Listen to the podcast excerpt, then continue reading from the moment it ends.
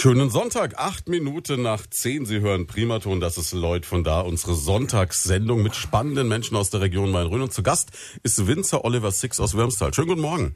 Schönen guten Morgen, Blackie. Schön, dass ich hier sein darf. Ja, ist ja total eine lustige Geschichte, wie du eigentlich hierher gekommen bist. Nämlich, äh, was ich immer wieder mal habe, was aber noch nie so perfekt vorbereitet habe, war wie heute, nämlich auf Empfehlung eines anderen Studiogastes.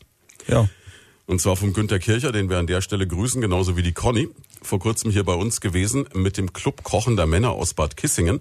Und der Günther hat damals unheimlich viel leckeres Essen aufgefahren und hatte damals Prosecco dabei von dem wir auch beeindruckend viel getrunken haben an diesem Morgen. Und der war von dir. Und so kam das Ganze, ne? Genau. Ja. Er hat dann einfach gesagt, Mensch, den musst du einladen. Habe ich gesagt, na klar, guck mal mal, sobald wieder Zeit frei ist. Heute war frei. Und ähm, das Lustige ist, Günther hat dann gesagt, du musst noch bei ihm vorbeifahren, weil er schickt uns noch was mit, ne? Genau, ich war heute früh nochmal beim Günther, so um halb neun, habe noch ein paar Snacks mitgebracht, die wir dann hier während der Sendung verkosten. Also wir sagen mal Danke für Flammkuchensticks und Bratwurstpralinen auf karamellisiertem Apfel. Ja, ich weiß, jetzt haben Sie Lust vorbeizukommen, aber na, Tür ist zu und das reicht doch nur für zwei. Aber es ist großartig. Also es klingt richtig lecker. Ne? Ich bin mal gespannt, was noch bei diesem Club kochender Männer rauskommt. Da werden wir in Zukunft noch drüber berichten. Aber jetzt zurück zum Wein, zum Prosecco. Du bist Winzer in der wievielten Generation? Ich meine, du machst das jetzt mit deinem Vater zusammen und mit deinem Bruder, ne? Genau, also eigentlich bin ich Winzer in der ersten Generation. Unseren, unseren ersten Jahrgang gab es äh, 2012. Okay. Also wir sind eigentlich völlig frei von jeglichen, ich sag mal, Ballasten. Mhm. Wir können das eigentlich so machen, wie wir wollen. Du hast nicht den Großvater, der irgendwo hinten dran steht und sagt, das haben wir schon immer so gemacht, das machen wir weiter so. Genau, dieses Thema gibt's bei uns eigentlich nicht. Und wenn man sich das Ganze anschaut, also Würmstal, Weingut Six, das erste, was ich gefragt worden bin von meinen Kollegen, ist das eigentlich ein Künstlername und da heißt der wirklich so, dass ich den Namen gegeben, weil es auf dem Flaschenetikett einfach so cool ausschaut. Ja, es ist kein Künstlername, wir heißen tatsächlich so. Und ja, gibt auch relativ wenig Sixens in der Region. Mhm. Ist ein sehr seltener Name, aber so ist es halt, ne? Ja, du bist der Erste, der mir begegnet eigentlich, ich fest, ja. Ja. Also es ist schon verblüffend. Jetzt, ähm, wenn man sagt, okay, wir ziehen ein Weingut quasi von Null auf, wir fangen wirklich an, wie kommt man auf die Idee? Ich gehe mal davon aus, es wird dein Vater gewesen sein, ne? Nicht? Ihr seid echt? Ja, es, es war früher so, wir waren Nebenerwerbswinzer. Also Hm, okay. Mein Papa hat die Trauben an die Genossenschaft abgegeben. Mhm. Ich habe dann eine Ausbildung im Weinbau gemacht und dann noch ein Fachschulstudium. Und ja, dann kommen wir irgendwann ins Grübel. Also machen wir das so weiter oder wir versuchen, was Eigenes aufzuziehen und damit stand dann die Entscheidung. Das heißt, der Vater hat schon Wein angebaut, hat aber immer gesagt, komm, ich baue den Wein an, wir nehmen die Trauben, wir ernten die und dann ab und dann kommt es dann irgendwie ja, in den Genossenschaftswein halt Genau, einfach rein. Ne? genau. Und dann hast du dir gedacht, warum nicht was Eigenes machen? Genau. Wie einfach oder wie schwierig ist es, mit der Familie zusammenzuarbeiten? Gute Frage. Ich meine, den Generationskonflikt, den äh, gibt's äh, überall in der Weinbranche eigentlich. Aber es ist okay. Also man tauscht sich aus, man ist auch durchaus kritisch miteinander, aber meistens führt es eigentlich zu einem positiven Ergebnis. Und unterm Strich, wenn ich sage, es wird so gemacht, dann wird so gemacht. Ja, das macht die Diskussion leichter, ne? ähm, jetzt ist es ja so, es gibt ja in, in Franken so verschiedene Strömungen. Es gibt diese ganz traditionellen Winzer und es gibt dann so diese jungen wilden Franken, wie sie es, glaube ich, nennt. Wo würdest du dich einordnen? Irgendwo dazwischen. Also im Ausbau, im Weinausbau sind wir sehr traditionell. Mhm. Wir lassen alle Weine spontan vergären, wir setzen keine Reinzuchthefe ein, nutzen sehr viel Holzfässer im Ausbau. Und in der Vermarktung und im Layout sind wir sehr, sehr modern. Das ist mir als erstes aufgefallen. Also zum einen, als ich die Flaschen gesehen habe, unglaublich einprägsam. Da ist natürlich der Name gut. Ne? Also Six bietet sich da an, weil das geht gut auf eine Flasche und wirklich ein hübsches Design. Und dann natürlich auch die Homepage. Die wirkt halt top modern. Ne? Also das könnte jetzt auch so Startup in Berlin sein. Genau, das war für mich eigentlich auch wichtig, beide Welten irgendwo miteinander zu verbinden. Ist jetzt aber bei uns in der Region nicht teilweise noch die Erwartungshaltung da, dass du halt schon noch irgendwie, ähm, ja sag ich mal so, den klassischen Boxbeutel mit dem klassischen Etikett anbietest und alles so ein bisschen, wie es halt immer war? Ja, die Erwartung gibt's, aber war für mich nie ein Thema. Also der Boxbeutel ist gut, auch gut für die Region, aber mein Thema ist es einfach nicht. Jetzt hast du gesagt, du hast Weinbau so richtig von der Pike auf gelernt. Ich hatte schon ab und zu Winzer da, wir haben noch nie drüber geredet, wie man eigentlich Winzer wird. Was, was muss man für Voraussetzungen mitbringen? Wie läuft das Ganze? Man muss als erstes Interesse an der Natur haben, in der mhm. Natur zu arbeiten, im Freien zu arbeiten. Und man darf sich nicht so schade sein für viel Arbeit. Das ist einfach so, das hat der landwirtschaftliche Beruf so an sich.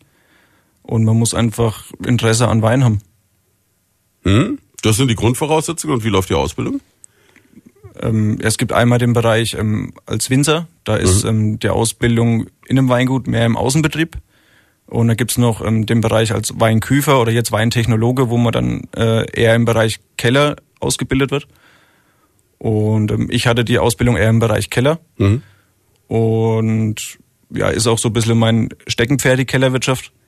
Und das im Außenbetrieb, das eignet man sich dann auch an, auch übers Fachschulstudium und dann kommt man da auch rein und ja. Außenbetrieb sind die, die Reben zurückschneiden, die genau. ernten, die sich drum kümmern, dass da alles läuft. Genau, Maschinenarbeiten, mhm.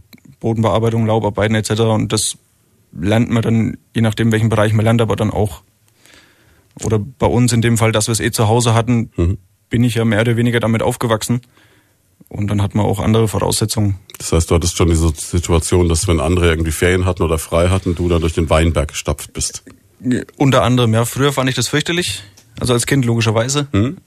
Mittlerweile hilft es einem aber auch, dass, weil man einfach schon von Kindesbeinen an Erfahrungen sammelt und Sachen weiß und kann, die dann andere vielleicht nicht können oder erst noch lernen müssen. Ich hätte jetzt immer gedacht, als Kind ist das cool, mal so Traktor fahren und so Sachen. Ja, aber im Sommer, wenn man eigentlich den Fußball spielen will oder ein Schwimmbad will, ist dann nervt cool. schon. Okay. Ja, das ist Fluch und Segen des Familienbetriebs wahrscheinlich, ne? Genau. Genau. Aber du wirst wahrscheinlich auch die Erfahrung gemacht haben, wenn man dann selbstständig ist, äh, dann ist man sowieso selbst dein härtester Chef, ne? Ja, so ist es. Das definitiv. Also wenn man dann noch eine gewisse Einstellung, einen gewissen Anspruch hat, dann sowieso. Über die Einstellung und den Anspruch werden wir noch reden. Jetzt hast du gesagt, Kellertechnik ist das, was dir am Herzen liegt. Du hast gesagt, es gibt den Kellertechniker oder den Weintechniker. So ähnlich hast du es formuliert, ne? Genau, also die Grundausbildung nennt sich Weintechnologe hm, und Wein. das Fachschulstudium ist dann ähm, Techniker für Weinbau und Kellerwirtschaft. Das klingt jetzt alles unheimlich technisch eben. Ne? Genau. Und äh, ich habe vor einiger Zeit mal eine Reportage gesehen, ich komme nicht drauf, wie sie heißt, das ist ein Dokumentarfilm, da geht es darum, dass gezeigt wird, dass es heute, jetzt glaube ich gerade in Kalifornien so ein bisschen auch die Nummer, dass du Wein quasi fast schon in seine chemischen Grundbestandteile zerlegst genau. und dann in der Geschmacksrichtung wieder zusammenbaust, wie du ihn haben willst. Da gibt es also Leute, die reisen von Weingut zu Weingut, diese Flying Winemakers genau. und äh, bauen dir dann den Wein nach Gefühl zusammen. Aber das hat ja eigentlich dann nichts mehr damit zu tun mit dem, was du in Würmstal angebaut hast. Dann, also nee. im übertragenen Sinne. Nee, nee, auf keinen Fall. Also dieses Gerät nennt sich Schleuderkegelkolonne. Und da werden mhm. tatsächlich ähm, die Komponenten im Wein auseinandergelegt und dann wird es im Labormaßstab getestet, zusammengeführt und dann wird es auf einem großen Maßstab äh, umgesetzt. Das klingt dann so ein bisschen wie Wein, für den keine Traube sterben musste, ne? Ja, ja so ähnlich. Also, ja, aber wo, wo, also wenn, diese, diese Technologieaspekt, wo, was ist für dich noch vertretbar? Wo fängt's an, wo hört's auf? Das ist jetzt eine gute Frage. Also für mich persönlich, ich arbeite sehr mit wenig Technik, also sehr mhm. low-tech und versuche eher möglichst gute Trauben zu erzeugen. Und dann muss ich auch eigentlich kaum eingreifen mit Technik. Also es läuft alles ganz easy going. Man muss nur dahinter sein. Da gibt es einen schönen Begriff, kontrolliertes Nichtstun. Kann ich gut, ja. Ja. Und das ist eigentlich eher so mein Thema. Und diese anderen Geschichten, das, das muss jeder für sich entscheiden. Wenn jemand einen Wein für zwei oder drei Euro trinken mag, den er irgendwo im Discounter kauft, dann sind die teilweise so gemacht, dann ist es auch okay. Aber es ist einfach nicht ähm, mein Thema. Darüber sprechen wir gleich, was ein Wein eigentlich kosten muss und woran man die Qualität von Wein erkennt und wie das mit den Frankenweinen ist. Vorher machen wir eine ganz kurze Pause und verdienen ein klein wenig Geld. Der Sonntagmorgen bei Primaton, es ist sechs Minuten vor halb elf und zu Gast bei Leuten von da an diesem Sonntag Oliver Six vom Weingut Six aus Würmtal. Und Oliver, ich habe dich gerade eben angeschossen, weil ich dachte, okay, der ist eigentlich ja zu jung für unser Musikformat und gesagt, Mensch, Nazareth, was du gerade den Veranstaltungstipps haben, kennen wir gar nicht. Ich habe noch gar nicht über dein Alter gesprochen. Du wirkst erstaunlich jugendlich, aber du kennst Nazareth noch. Ja gut, wenn man einigermaßen musikaffin ist, dann, dann geht das, ja. ist es kein Thema. Und ich bin 32 Jahre alt und ja, ich denke, da kennt man das schon. Und wir haben uns gerade drüber unterhalten, eher so Alternative Rock, bisschen die punkige Richtung. Genau. Ja. Also eigentlich dann auch wieder in Verbindung mit, ich habe es gerade schon gesagt, mit vielen Köchen, Steffen Marquardt und solche Leute, die ähnliche Musik hören und auch teilweise dann natürlich ähm, mit überhaupt so, so einer neuen jungen Generation, die so mit diesem ganzen Hipster-Ding nicht so viel zu tun hat. Genau, also es ist dieses Hipstertum, habe ich ja gerade schon gesagt, ist gar nicht mhm. mein Thema. Und ja, ich, eher alternativ, Punk, Rock und ist eher so mein Ding, da fühle ich mich auch sehr wohl. Ich bewundere die ganze Zeit die Baseballkappe, die ist unglaublich. Sie können es jetzt nicht sehen, aber es ist so wirklich so eine, so eine Baseballkappe und da steht dann irgendwie Silvana drauf mit Y. Das ist schon, das ist schon fast wieder Hipster. Ja, aber das gebe ich zu, aber das ist einfach meine tiefe Verbundenheit dem Silvaner gegenüber geschuldet und ja, ist auch mittlerweile ein bisschen ein Markenzeichen geworden. Ich habe mir, warum der Silvaner dann mit Y? Das ist die traditionelle Schreibweise vom Silvaner. Das heißt, ich habe den jetzt 48 Jahre lang falsch geschrieben? Es ist so und so okay. Gott sei Dank, ich habe schon gedacht. Also, ja, aber weil du gerade, weil du vorhin gesagt hast, kontrolliertes Nichtstun und dann mit dieser Kappe, ich musste dann automatisch an diese Jack Daniels Werbung denken. Die kennst du bestimmt, wo diese diese Jungs mit der Trucker Kappe so ein Fass vor sich stehen haben, auf dem dann so ein Mühle oder oder Damebrett liegt und dann sagen wir bei Jack Daniels nehmen uns noch Zeit für unseren Whisky. Kann ich mir die Arbeit im Keller im Weingut Six so ähnlich vorstellen, nur mit weniger Bierbauch und schönerer Kappe? Genau, also auf jeden Fall weniger Bierbauch, schöne Mütze, ohne Damebrett, also ohne Brettspiel grundsätzlich. Mhm und ja, es ist einfach so, dass wir einfach die Weine während der Gärung einfach ständig kontrollieren. Das heißt, während der Lese, früh, Mittag, Abend. Wir gucken einfach, ob alles noch läuft, dass kein Wein essigstichig wird. Wir gucken einfach, dass mhm. es passt. Und das ist klar mit mehr Aufwand verbunden. Aber es ist, wir teilen uns das dann auf, mein Bruder und ich. Je nachdem, wer Zeit hat, dass der halt guckt und dann ist es auch okay. Jetzt hast du gerade gesagt, mit deutlich weniger Bierbauch. Jetzt hast du einen äh, durchaus beneidenswerten Trainingszustand. Jetzt denke ich mir nur die ganze Zeit, Mensch, der Bub ne, sitzt im Weingut, hat heute, wir müssen es nochmal erwähnen, Flammkuchensticks und Bratwurstpralinen mit Karamell, Kam, blub, das ist zu schwer um kurz vor halb elf, karamellisiertem Apfel mitgebracht. Ähm, fränkische Küche ja eh eher deftig. Wie schafft man das dann? Weingu äh, Weinberg rauf, Weinberg runter oder so? Ja, also einmal die Arbeit äh, im Weinberg natürlich. Wir haben sehr viele Steillagen, dann müssen wir hoch und runter kraxeln. Das ist nicht ganz so einfach und ich bin eh nicht der Bürotyp, also ich renne dann eher rum. Mhm. Und äh, kulinarisch ist es bei uns eher so, dass wir eher ja, vegetarisch nicht, aber wir essen relativ wenig Fleisch. Deswegen auch Bratwurstpralinen. Genau, der hat ja der Günther gemacht, also kann ich ja nichts. Und ähm, ja, es darf schon mal deftig sein, aber eher weniger. Es wird ein harter Morgen für dich, weil ich habe gerade gesehen, den Flammkuchensticks sind Spreckwürfel. Ja, das ist alles, ich esse ja gern Fleisch, nur halt nicht so häufig.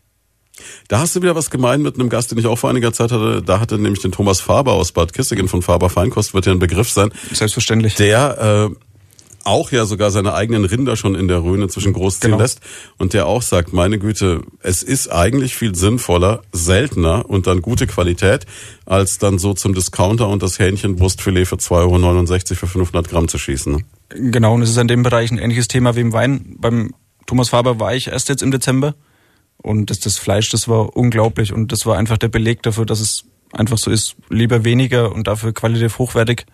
Und ähnlich sehe ich das dann auch beim Wein. Macht am 20. April einen Grill-Contest. Das ist ein, ein, guter Tipp. Sollte ja. man nicht verpassen. Wir machen ganz kurz Wetter und dann reden wir jetzt gleich mal drüber, wie das denn ist mit dem Wein. Was der kosten darf, was der kosten muss und äh, woran Sie überhaupt erkennen, dass Sie was Vernünftiges im Glas haben. Und wir sind zurück bei Oliver Six und beim Thema Wein. Winzer aus Wirmstal, 32 Jahre jung und Oliver, du hast vorhin schon gesagt, man kann natürlich auch einen Wein aus dem Discounter trinken für zwei Euro Batsch, hat dann aber das Problem, dass der, wie wir es vorhin mal angesprochen haben, teilweise vielleicht äh, chemisch so aufbereitet wurde, also nicht durch Zusätze, sondern einmal zerlegt und neu zusammengebaut, was in so einem Art Kolonnensystem, das kannst du uns gleich nochmal näher erklären, passiert. Ähm, das hat dann halt mit echtem Wein nicht mehr viel zu tun. Ne? Ganz genau. Jetzt vielleicht nochmal die Erklärung. Wir haben es vorhin schon mal gesagt, für die, die jetzt erst eingeschaltet haben. Es gibt wirklich inzwischen die Möglichkeit, dass man als ähm, auf eine Art technologischer Basiswein äh, wirklich so zusammenbaut, wo man sagt, okay, ich will, dass der jetzt besonders schwer, bärig, süß schmeckt und dann baut mir einer aus den Trauben das irgendwie hin. Genau.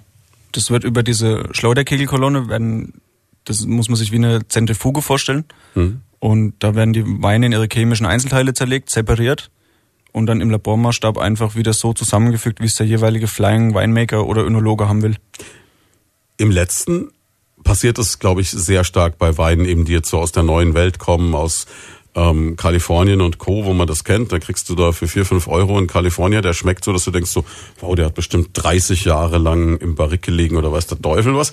Und äh, im Grunde genommen ist er aber wahrscheinlich zwei Jahre alt und halt geschickt zusammengebaut. Aber wo, woran erkenne ich das jetzt als Laie? Also was sind für mich so die Indizien? Also soweit ich weiß, ist es auch nur in der neuen Welt zugelassen. In mhm. Europa glaube ich nicht. Also ihr dürft es in Wormstal gar nicht machen, ihr würdet es nee. auch nicht tun. Und es muss aber nicht auf dem Etikett deklariert werden. Also ja, juhu. da wird der Verbraucher etwas alleine gelassen, wenn ihn das interessiert.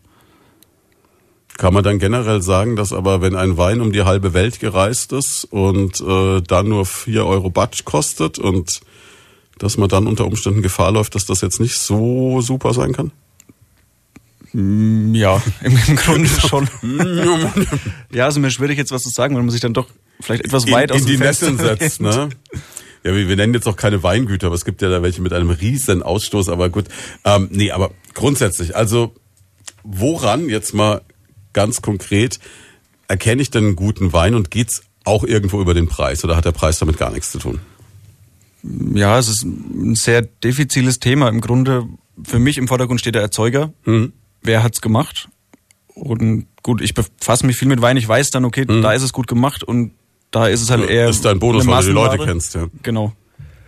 Und ja, Preis ist normalerweise auch ein gutes Kriterium. Also ich bin der Meinung, auch im LEH ein Wein sollte nicht unter 5 Euro. LEH ist das Fachwort also, für Lebensmitteleinzelhandel, ne? Genau, genau. Okay. Und das ist so die Grenze, wo ich sage, okay, ein guter Wein, auch ein Alltagswein, der sollte eigentlich dann 5 Euro kosten. Mhm. Auch aus Respekt vor dem Erzeuger, weil ich dann genau weiß, der Traubenproduzent hat sein Geld bekommen und äh, in der ganzen betriebswirtschaftlichen Kette passt dann alles. Ich frage mich immer, wie das funktioniert, wenn du so zum Discounter gehst und siehst dann da irgend so einen Rot-Weiß- oder Roséwein für wirklich unter drei Euro und überlegst dir dann, okay, der musste da hingebracht werden, der Verkäufer will noch was dran verdienen, die Flasche kostet Geld, das Etikett kostet Geld, der Verschluss kostet Geld der Wein kann nichts mehr kosten. Ne? Eher wenig. Also der Handel verdient immer dran. Aber wie, wie funktioniert das dann? Oder warum wird sowas überhaupt angeboten? Es gibt in meinen Augen einfach zu viel Wein. Also es ist heuer wieder europaweit, ist glaube ich die Produktion um 35 Prozent gestiegen mhm. in, in Gesamteuropa. Und es gibt einfach zu viel und das muss irgendwie vermarktet werden. Und dementsprechend läuft es halt dann in die verschiedenen Kanäle. Frage, ist das jetzt ein Vor- oder ein Nachteil für den Endverbraucher? Für den Endverbraucher ist es eigentlich ein Vorteil, weil er wirklich gute Weine bekommt für wenig Geld. Mhm. Würdest du überhaupt, wenn du jetzt für, gut, wenn du für dich selber Wein kaufst, ist wahrscheinlich jetzt die grundsätzlich falsche Frage, aber würdest du grundsätzlich empfehlen, dass man sagt, man kann überhaupt so im, im Supermarkt fürs Essen eine Flasche Wein mitnehmen oder würdest du sagen, komm, wir haben so viele Winzer hier vor Ort, hol dir lieber eine Kiste da und legst dir in den Keller? Also wenn ich nicht in der Weinbauregion wohnen würde, ist das Supermarkt oder der LEH, wenn er gut sortiert ist, eigentlich schon eine gute Anlaufstelle. Und woran erkenne ich jetzt da, dass ich einen guten Wein in der Hand habe? Weil da kann ich ihn nicht probieren. Wenn ich also jetzt morgen in meiner Edeka Rewe oder wie sie heißen mag, Filiale oder auch bei Aldi, eine Flasche aufreiße und mal sage, ich verkoste den mal, um zu entscheiden, ob ich ihn kaufe, dann äh, werde ich ein Problem kriegen, verständlicherweise. Und also, jetzt rein vom Etikett her ist immer ein bisschen schwierig, ne? Man kann das Schönste nehmen. Genau, so läuft's auch oft. Also viele Etiketten, die sind darauf angelegt, dass es Eyecatcher sind, also die mhm. fallen ins Auge und der erste Kaufimpuls ist ja immer die Optik. Mhm. Und so wird es dann gekauft. Aber ich würde tatsächlich ähm, den Verkaufsberater in der jeweiligen Weinabteilung fragen, weil da mittlerweile sich gerade im Bereich Edeka und Rewe sehr viel tut und die, da gibt's auch eine gute Beratung. Das ist mir jetzt aufgefallen, also hier Marktkauf in Schweinfurt, ne? Wenn genau. du da hingehst ja. und da, da steht echt einer und dann fragst du den und dann weiß der sogar noch was. Genau. Ja. Das ist, passiert ja bei anderen Geschäften nicht unbedingt. Ne? Nee, also wirklich Edeka und Markauf, die können ja. Na, ist, ja ist ja eine Familie. Genau, und die tun das sehr viel. Doch. Und du hast gesagt, fünf Euro ist so die, die Schallgrenze ungefähr, wo du sagen würdest, ab da wird's langsam fair. Ich denke ja. Ist das dann nach Ländern auch verschieden? Also kann man sagen, dass ein Franzose grundsätzlich ein bisschen teurer ist, ein Italiener ein bisschen günstiger oder schenkt sich das nichts. Ja, auch in manchen Ländern dürfen die Produzenten deutlich mehr ernten mhm. auf die Fläche und dadurch sinkt dann natürlich auch der Preis. Und bei uns ist es ja gedeckelt. Klar, und dadurch müsst ihr, ne, ja, logisch, ne? Genau. Und ihr habt ja auch hier einen Mindestlohn, den ihr euren Leuten zahlt, etc., ne? Genau, wa- was ich aber als sehr wichtig empfinde. Absolut, ja, natürlich. Aber gibt's halt in anderen Ländern jetzt so wahrscheinlich nicht unbedingt, ne? Da kannst du, Ja, einmal gibt's den nicht und in anderen Ländern ist er dann noch deutlich niedriger. Kann man jetzt grundsätzlich sagen, dass man, wenn man jetzt einen Frankenwein kauft und da eine gewisse Menge Geld ausgibt, eben auch fünf, sechs Euro, dass man grundsätzlich nichts falsch machen kann? Oder ist es so leicht dann doch nicht?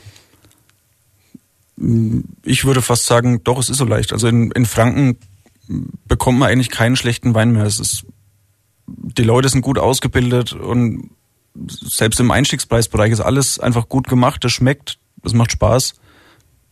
Also da macht man eigentlich nichts falsch. Geht man dann nur noch nach persönlichem Geschmacksprofil oder so? Genau, genau. Jetzt gibt's ja auch die andere Seite der Medaille. Ne? Es gibt ja nicht nur die, die ganz günstigen Weine, sondern es gibt auch die ganz teuren Weine. Jetzt bild ich mir immer ein, ich kann durchaus den Unterschied zwischen einem 2-Euro-Wein, einem 10-Euro-Wein und einem 30-Euro-Wein schmecken. Aber ab da wird's zumindest für mich als Autodidakt, sage ich mal, schwierig. Ja, denke ich auch. Also so bei 30 und ja, sagen wir mal 50 Euro, da hört's bei mir dann auch auf. Und darüber ist dann alles Markenbildung, Image. Also ich habe auch schon Weine getrunken im vierstelligen Bereich, die Flasche. Okay. Und das war klar gut und großartig, aber ich habe auch schon Weine für 50 Euro getrunken, die auf keinen Fall schlechter waren. Ist es dann, wenn man so einen Wein für einen vierstelligen Betrag äh, trinkt, vielleicht auch so, dass man von vornherein auch die Erwartungshaltung hat, der muss ja jetzt großartig sein, weil sonst wäre es ja total mies gewesen, die Kohle auszugeben. Natürlich, keiner stellt sich hin und kauft einen Wein für 3000 Euro die Flasche und sagt danach, oh, war doch nicht so gut, ne? Sondern das, da ist die Erwartungshaltung ist dann einfach da und dann geht man da emotional auch ganz anders dran. Gibt es überhaupt eine, eine Begründung, warum ein Wein 3000 Euro kosten darf? Weil ich meine, so sehr ich es verstehe, dass man sagt, alles unter 5 Euro ist fies, ist 3000 Euro natürlich schon, und das geht ja noch höher, ne? Ja, ja.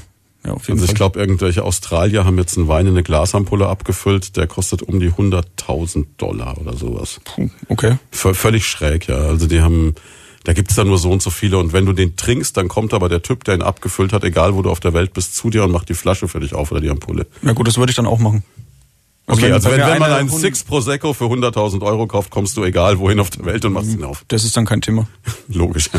Also das ist natürlich völliges Marketing, bla bla dann irgendwann, ist klar. Aber wie, wie rechtfertigt man solche Preise überhaupt? Also jetzt die 100.000 sind, sind abstrus klar, aber jetzt so sowas wie 3.000. Ja, also mir fallen da immer die Weine aus dem Bordeaux oder Burgund ein. Die sind relativ rar und es gibt einfach einen Markt in, in Asien oder ich sag mal Russland oder Amerika, die, die wollen das einfach so haben. Die kaufen die Weine und die bekommt man auch gar nicht irgendwie am freien Markt. Das ist alles reserviert und es macht dann irgendwo Angebot und Nachfrage. Ne? Das heißt, wenn du eine Flasche Petrus willst, dann musst du die halt irgendwie, na gut, wenn du es überhaupt bekommst, für viel Geld kaufen. So. Genau. Das ist ja das Paradebeispiel der Petrus. Ja, und irgendein Japaner legt sich den halt dann in den Keller Genau. und nutzt den vielleicht als Spekulationsobjekt eher, als dass er ihn trinkt. Ich denke, das ist sogar beim Großteil so. Dass es einfach Spekulationsobjekte sind. Aber natürlich ist auch wieder so eine Frage, wenn ich jetzt Wein zu Hause lagern will, wenn ich also jetzt sage, okay, ich habe jetzt einen Jahrgang gefunden, mir schmeckt ein Wein besonders gut, dann habe ich vielleicht den Vorteil wie du, dass ich einen Keller habe, wo er dann wahrscheinlich relativ gut liegt. Oder ich habe jetzt so, wie in meinem Fall, eine Mietwohnung im zweiten Stock. Was mache ich denn? ja, einfach versuchen, den Wein kühl und dunkel zu lagern. Und vielleicht relativ schnell verbrauchen. Also, also keine große Sammlung anlegen für die nächsten Jahre. Je nach Wein, also und wie deine Vorlieben sind, ne? Hm. Was lässt sich denn besonders gut lagern und was nicht so? Also definitiv Rotwein aus warmen Jahren. Die haben einfach Power und Lagerfähigkeit. Und im Weißweinbereich, je nach Erzeuger, also wenn es richtig gut gemacht ist, dann hat Weißwein eigentlich auch gutes Lagerpotenzial. Aber nicht auf Dauer. Ja, also zehn Jahre würde ich, ja, je nach Qualität auch nicht lagern. Okay. Ich frage deshalb, weil ich habe noch einen Würzburger Silvaner zu Hause liegen aus meinem Geburtsjahr, der ist jetzt 48 Jahre alt, den ich irgendwie zum 50. Mal aufmachen wollte. Das wird wahrscheinlich äh, eher die Geste als der Genuss, ne? Probieren. Vielleicht hast du Glück. Hm. Aber die Wahrscheinlichkeit eher gering, ne? Vermutlich. Verdammt. Doch schon zum 30. trinken soll, ne? So ist es halt immer. Ja, aber jetzt von den Rebsorten her, gibt's da irgendwas, wo du sagen würdest, jetzt gerade wenn wir bei Frankenwein, wenn wir hier vor der eigenen Haustür bleiben, wo du sagen würdest, das ist eher was, wo ich auf jeden Fall eine Top-Qualität bekomme, Also klar, der Silvaner steht auf deiner Kappe. Silvaner geht immer. Und außer Silvaner, wie würdest du, gibt es so eine Art Ranking der, der Rebsorten? Also ich bin auch noch ein großer Freund vom Riesling. Hm? Ist in Franken nicht so verbreitet und da hängt es sehr stark am Erzeuger ab, ob der gut ist oder ich sag mal eher mittelmäßig. Und ansonsten in allen Bereichen Müller-Thurgau, Bacchus bekommst du eigentlich überall in einer guten Qualität. Das Riesling ja, glaube ich, der meistproduzierte Weißwein Deutschlands. Genau. Aber halt nicht bei uns unbedingt, ne? Ja, in Franken hat er noch, noch kein so ein gutes Standing.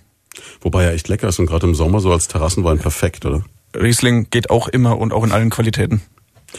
Irgendjemand hat mir mal gesagt auf einer Weinverkostung, der Riesling-Kabinett ist das Koks des kleinen Mannes. Genau. Das ist so der, ja, ich nenne es immer Erwachsenenlimo. Hm? Der hat dann eine schöne, eine schöne Säure, eine schöne Süße, wenig Alkohol und das ist halt im Sommer mega. Und wir haben auch letztes Jahr jetzt einen Silvaner so produziert in der Machart. Wenig Alkohol, schöne knackige Säure, schöne Süße. Und es geht im Sommer auf der Terrasse, das ist schön frisch. Das ist eigentlich wie ein Radler, nur als Wein. Das ist eine schöne Umschreibung, ja. Also, und ist dann auch wirklich eine Alternative zu dem, was du früher hast, ja immer, also so ein paar Jahre her, wo ich das so erlebt habe, aber da war es ja so, wenn du im Sommer irgendwo hingegangen bist mit einem Mädel, dann war grundsätzlich immer so Pinot Grigio Schorle, am liebsten noch mit Eiswürfeln. ja, das, klar. Das ist auch so das typische Klischee. Hm? Aber es ist einfach ein Klischee. Mehr auch nicht. Muss man auch nicht wirklich machen, ne? Nicht wirklich. Wie geht's dir überhaupt, wenn Leute so äh, Wein mischen mit irgendwas? Schwierig. also wenn es meine Weine sind, bin ich da immer sehr belegt. Aber jetzt so, ja, eine Weinschale geht auch schon mal, ne? Ist aber jetzt nicht mein Favorite. Aber jetzt so eine schöne süße Schorle mit einem Six Silvaner? Geht gar nicht. Jetzt hast du mir gerade gesagt, während die Musik lief. Ja, im Grunde genommen ist dir aber so dieses ganze Punkte- und Verkostungssystem und so ist überhaupt nicht deine Baustelle. Genau. Jetzt sollte man denken, okay, äh, jedes Weingut freut sich, du gibst deinen Wein zu einer Verkostung, die patschen dir eine Goldmedaille drauf und du sagst dir so, ja super, kann ich gleich noch einen Euro mehr nehmen. Genau so ist oft der Gedanke, aber für mich spielt es keine Rolle. Also jemand, der bei uns Wein kauft, der will, dass der Wein einfach so schmeckt, wie ich den mache Mhm. und dass da auch eine Jahrgangstypizität drin ist und nicht, dass ich nach irgendwelchen Schemata Wein mache, nur dass der eine Medaille bekommt. Das heißt, du sagst, es gibt, es gibt ein gewisses Geschmacksprofil, wie ein äh, prämierter Wein zu schmecken hat vielleicht. Ja, kann man eigentlich so sagen. Also wenn man das weiß und klar, man kennt die Prüfer ja auch und weiß, wie die ticken und wer da so sitzt, dann kann man das schon, Den Wein ein bisschen da hintunen, dass er so schmeckt, wie sie es gerne haben wollen. ja, denke schon. Und dann äh, wird es dadurch aber natürlich auch wieder weniger spannend, weil dann fast jeder Wein ähnlich schmeckt. Ja, ich meine, Jahrgangsunterschiede hat man dann schon, aber man kann da schon drauf hinarbeiten. Bedeutet aber auch, wenn ich bei dir jetzt einen 2015er Silvaner trinke dann und dann einen 2016er danach kaufe, dann kann es sein, dass ich zwei Weine habe, die komplett unterschiedlich schmecken. Genau.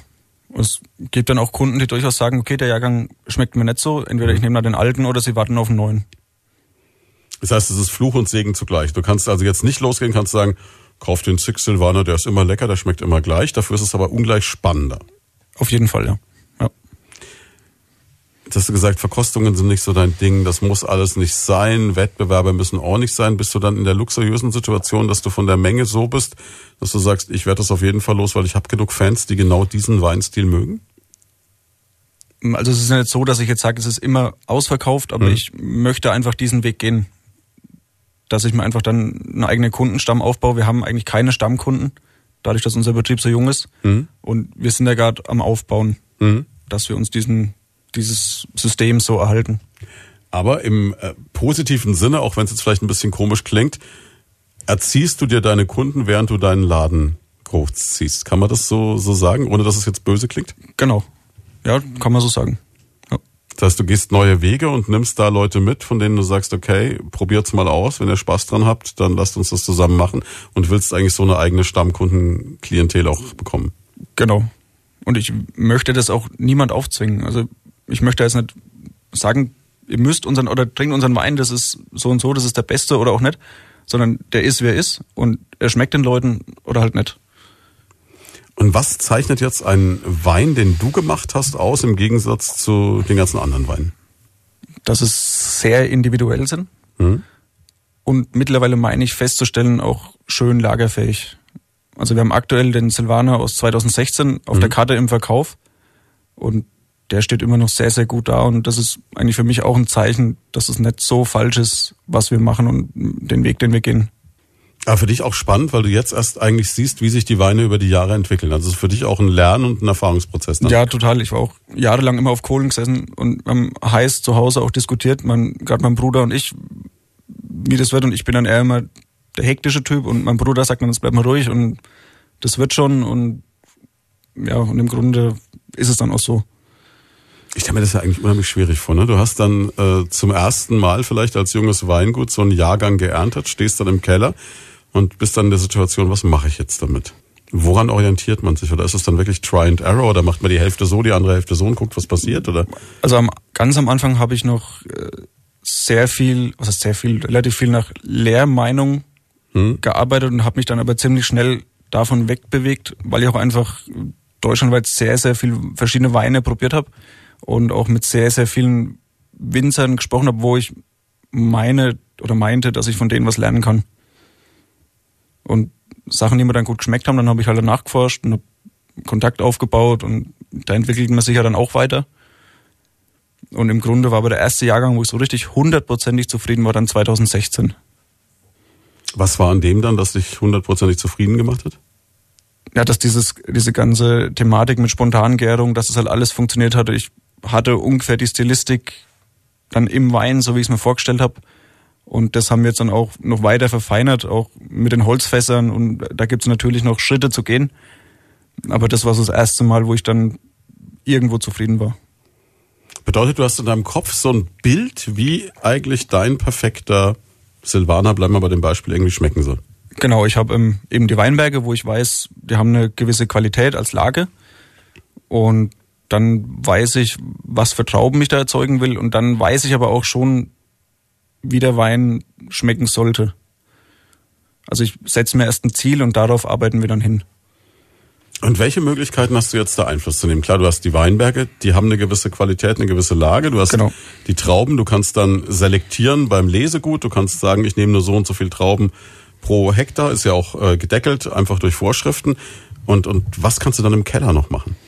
Wenn du eben sagst, ich zerlege nicht in die Bestandteile, weil es gar nicht erlaubt ist bei uns, weil es noch nicht mein Style ist.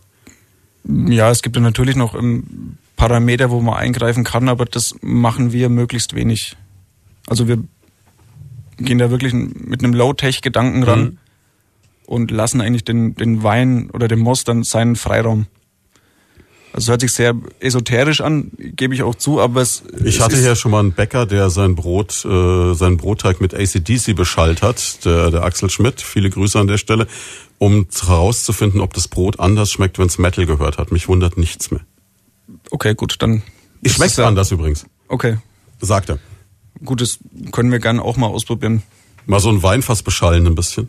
Ja. Mit Heino. Und gucken, was ja. passiert. Vielleicht, das ist eher schwierig. Vielleicht nicht Heino. Hält keiner aus dem Keller. Nee, aber äh, wie gesagt, ich glaube ich glaub gar nicht, dass es esoterisch ist. Ich glaube schon, dass das funktioniert. Natürlich. Aber das bedeutet aber im Umkehrschluss, dass du umso mehr Arbeit eigentlich im Weinberg vorher leisten musst, oder?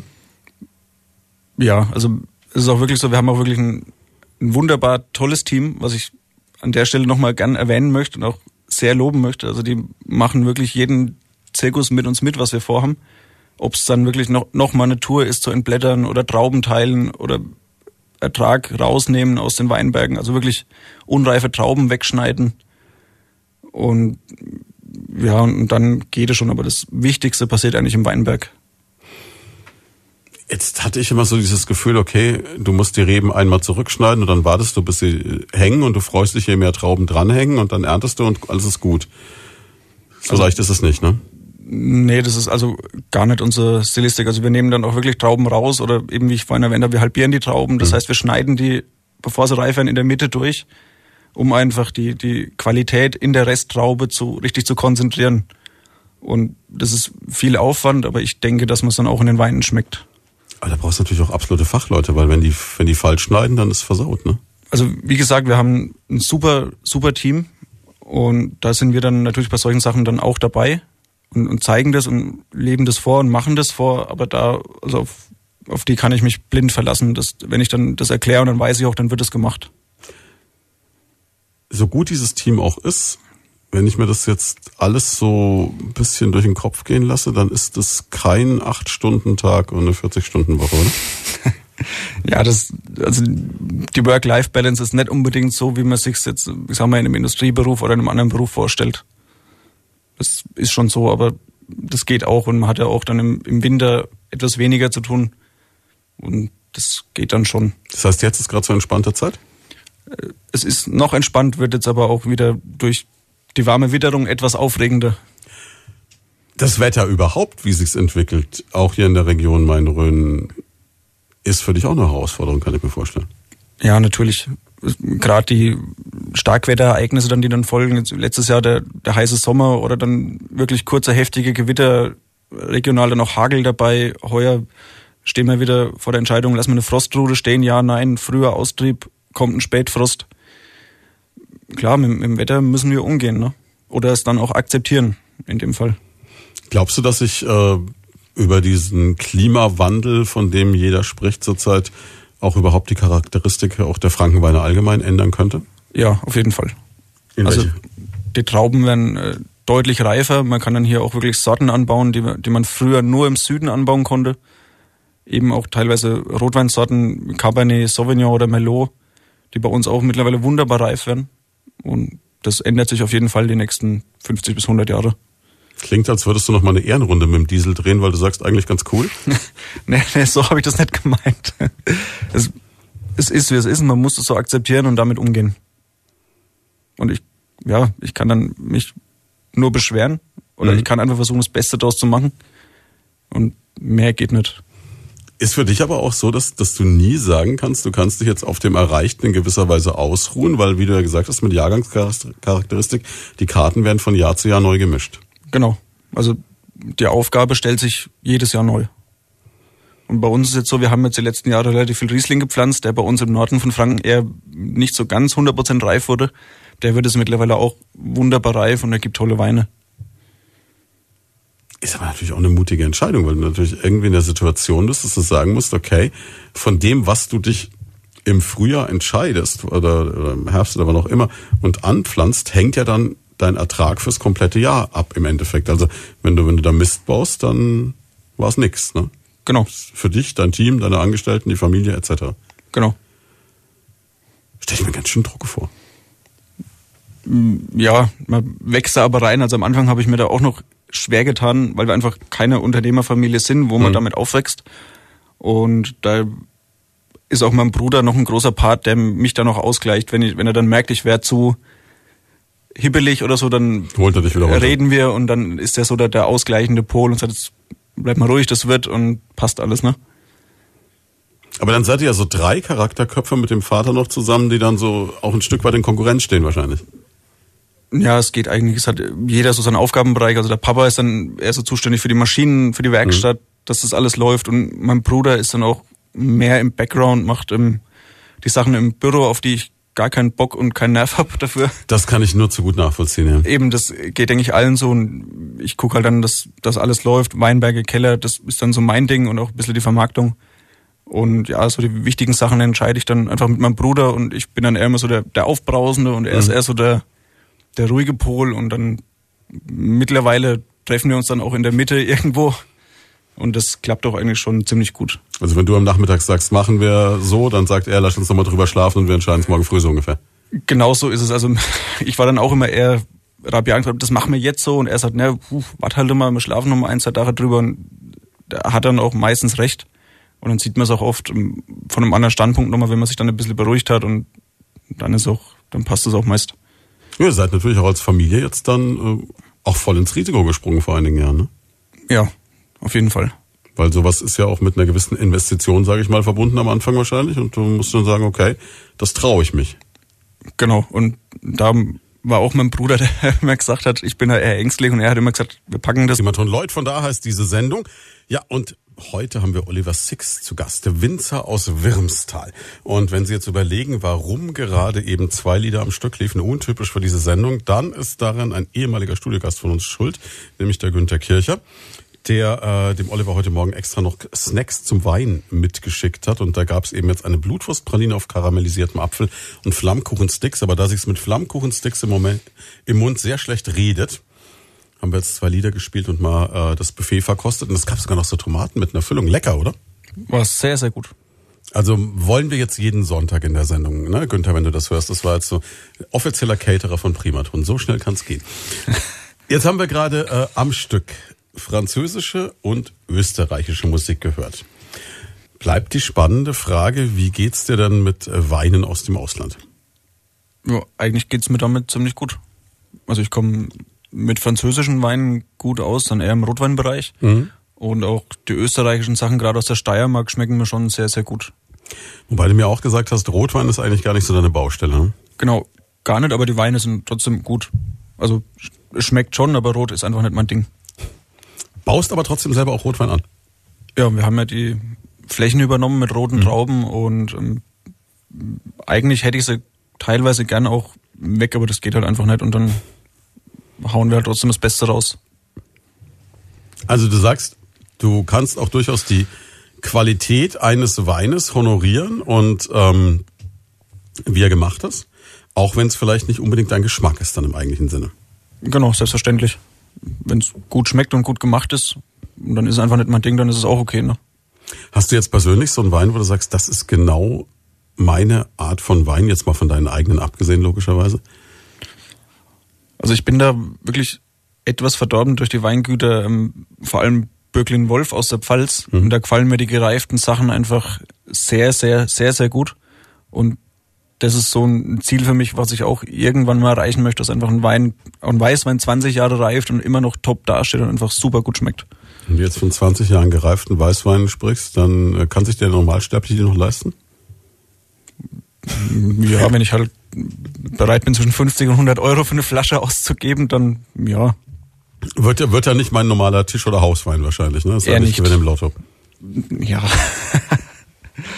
ja, das sind halt wirklich Weine, die mich einfach begeistert haben und auch berührt haben und woran ich dann auch wachse, weil ich halt weiß, das will ich auch irgendwann mal erreichen. Es sind aber auch Weine, die man wahrscheinlich zu einem bestimmten Anlass, einer bestimmten Stimmung trinkt, die man nicht einfach so aufreißt, wenn man jetzt gerade mal hier, was weiß ich, äh, frische Pasta oder Spargel oder sonst was gemacht hat. Genau. Und also ich habe die Weine tatsächlich auch ähm, selber geschenkt bekommen in einer sehr, sehr guten Gesellschaft und ja, und das hat mich einfach begeistert. Mhm.